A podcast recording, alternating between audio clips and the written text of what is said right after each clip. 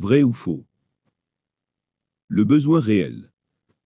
Le besoin réel, ou vrai besoin, comme je peux le nommer régulièrement, est indépendant de nos interprétations. Quelle que soit notre interprétation des faits, nous devons manger pour survivre, nous avons besoin d'une activité physique pour notre santé, nous avons besoin de loisirs et de détente, pour notre équilibre mental et émotionnel. Cette liste est non exhaustive.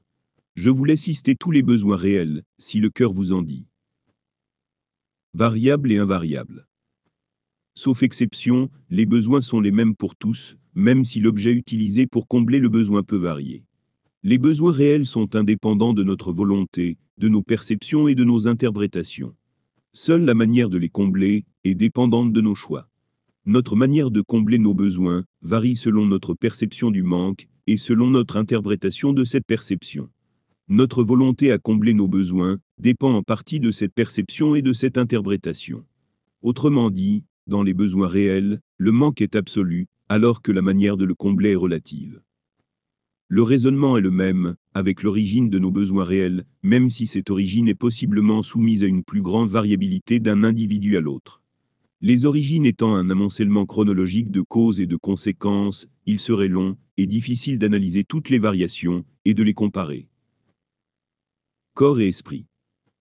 Le caractère absolu et incompressible d'un manque n'impose pas nécessairement à l'individu une réaction face aux besoins.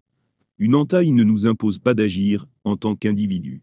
Le corps peut s'en charger lui-même, même s'il est préférable d'ajouter notre action consciente pour réduire les risques d'une conséquence plus néfaste que prévue.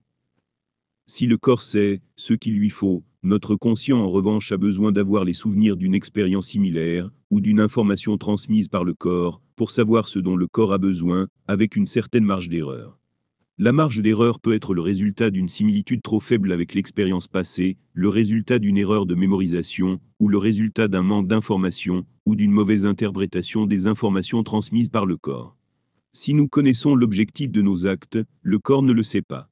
Sauf si nous parvenons à lui transmettre nos intentions. La communication entre corps et esprit est difficile, tant nous ne parlons pas les mêmes langages, et moins encore depuis notre néologie appliquée c'est-à-dire depuis notre spécialisation dans le domaine des mots et du langage. C'est encore plus vrai depuis l'écriture. La sensation de besoin est une forme de communication du corps vers l'esprit. C'est aussi vrai pour les faux besoins envoyés de l'esprit vers le corps. Plus nous donnons la priorité à nos communications néologistes, et moins nos communications naturelles sont audibles et compréhensibles. Nous pouvons déjà observer la difficulté de parler notre langue natale lorsque nous avons exclusivement parlé une autre langue pendant une longue durée. Le phénomène est encore plus poussé dans le cas d'un changement de moyens, d'outils et de méthodes de communication.